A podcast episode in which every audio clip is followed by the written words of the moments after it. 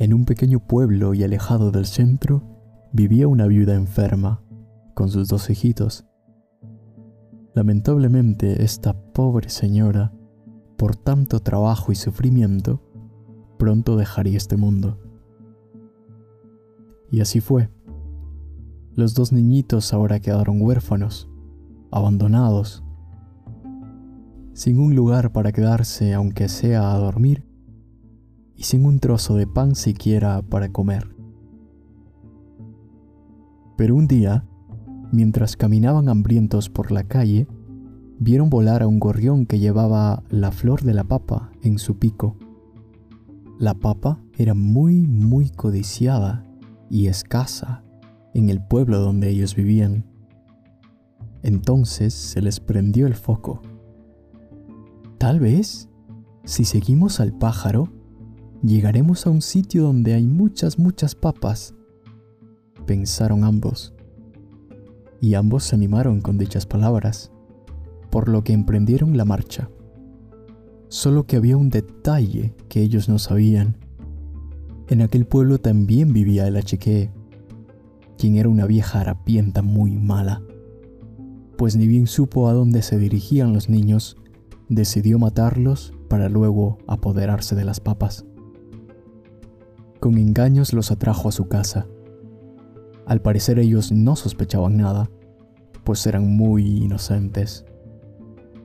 Como ambos niños tenían hambre y se notaba en sus rostros, el achique propuso cocinar algo, pero primero necesitaba leña. La hermana mayor se ofreció a cortar leña afuera de la casa, pues su hermano aún era muy chiquito y no podía hacerlo. Mientras tanto, el achique no podía esperar más y decidió matar al niñito de una vez por todas. Este comenzó a llorar repentinamente, porque sabía que no podía hacer mucho para defenderse. Aquellos gritos fueron suficientes para que su hermana volviese, pues no eran gritos comunes como los que escuchas de un bebé hambriento, eran gritos de socorro, de horror y de temor. La hermana, al ver que el hermano estaba en peligro, inmediatamente le lanzó una piedra a la anciana, cargó a su hermanito en la espalda y salió corriendo. Comenzó la persecución. La niña corría y corría sin mirar atrás, pues no debía caerse ni soltar a su pequeño hermano, y la vieja iba detrás. Ella no era tan ágil, pero no tenía que lidiar con otra carga más que su propio peso. Al poco tiempo, la hermana mayor se encontró con un gallinazo y rápidamente le dijo, Tío Whiskur, alas yekik y que callan. Tío gallinazo, escóndenos bajo tus alas. Este los escondió. Luego llegó el achique y preguntó, Tío Whiskur, hombre yakuna manakuri karkauki. Tío gallinazo, ¿No has visto pasar una muchacha con un bulto a la espalda? El gallinazo, al darse cuenta de lo que ocurría, le dio un aletazo en el rostro, tan fuerte que la vieja empezó a sangrar. La niña aprovechó el momento para seguir huyendo, pero antes agradeció al tío Whiskur diciéndole, Tendrás buena vista y nunca te faltará comida. Deseo de la niña que se cumplió pero los niños tuvieron que seguir escapando, pues la chique aún no se daba por vencida. Corrieron y corrieron hasta encontrarse con un puma, que también accedió a defenderlos.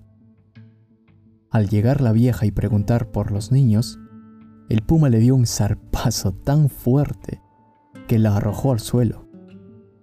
La niña también le agradeció por ayudarles, diciendo, Tío Puma, serás el más valiente de los animales. Y así fue. Hasta ahora lo es. Pero nuevamente tuvieron que seguir escapando y se cruzaban con varios, varios otros animales que, en forma de agradecimiento, adquirían nuevas cualidades que hasta la actualidad conservan. Como es de esperarse, no todos los animales quisieron ayudar. Hubo uno que no.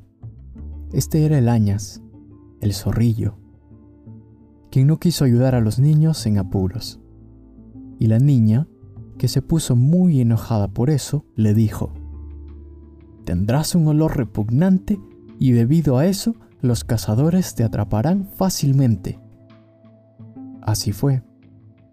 Y así es hasta ahora. Después de varios minutos de persecución y ya cansados, los niños llegaron a una pampa con abundante vegetación, pero ningún lugar donde esconderse. Desesperados, deciden arrodillarse y pedir al cielo que los ayude. San Jerónimo, al escucharlos, tira una cuerda para que los niños suban. Finalmente, llegaron al lugar anhelado, una chacra de papas, donde los huérfanos son muy felices hasta ahora. En cuanto a la chique, que también llegó a la pampa y vio que los niños subían por una cuerda, pidió a gritos, Taita Jerónimo, haz que yo también suba. San Jerónimo le mandó una cuerda, pero esta vez una cuerda vieja. La anciana no se dio cuenta de esto y empezó a subir.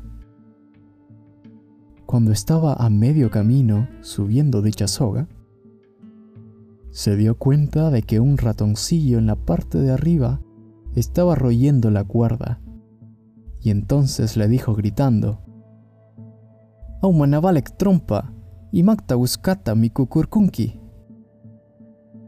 Oye, trompudo inútil, ¿por qué comes mi soga? A lo que el ratón responde, Infadame cuchawa no cacarupa simita mi cucurqui. No me fastidies, vieja, yo estoy comiendo mi semita quemada. Y no paraba de roer la soga. El achique, al ver que iba a caer, pidió a Dios que caiga en la pampa para no hacerse daño. Pampayaman, pampayaman, pampayaman, exclamaba. Pero al ver que iba a caer sobre una roca, lanzó una maldición tremenda.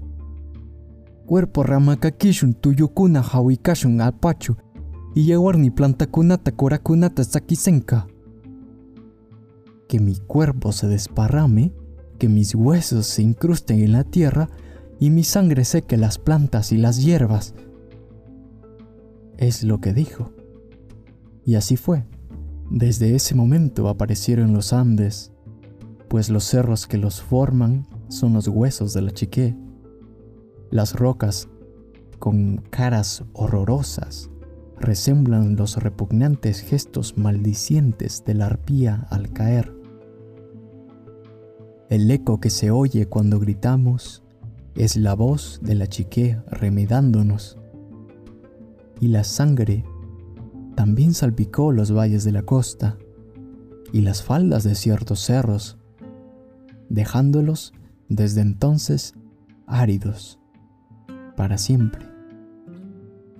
Por otro lado, aquel sitio al que ascendieron los niños lleva el nombre de Taricá, un lugar donde nunca se conocerá el hambre, pues abundan las papas, y San Jerónimo es el patrón de esas tierras, como es de esperarse, pues fue él quien ayudó a los primeros pobladores del pueblo, a los niños protagonistas de esta historia.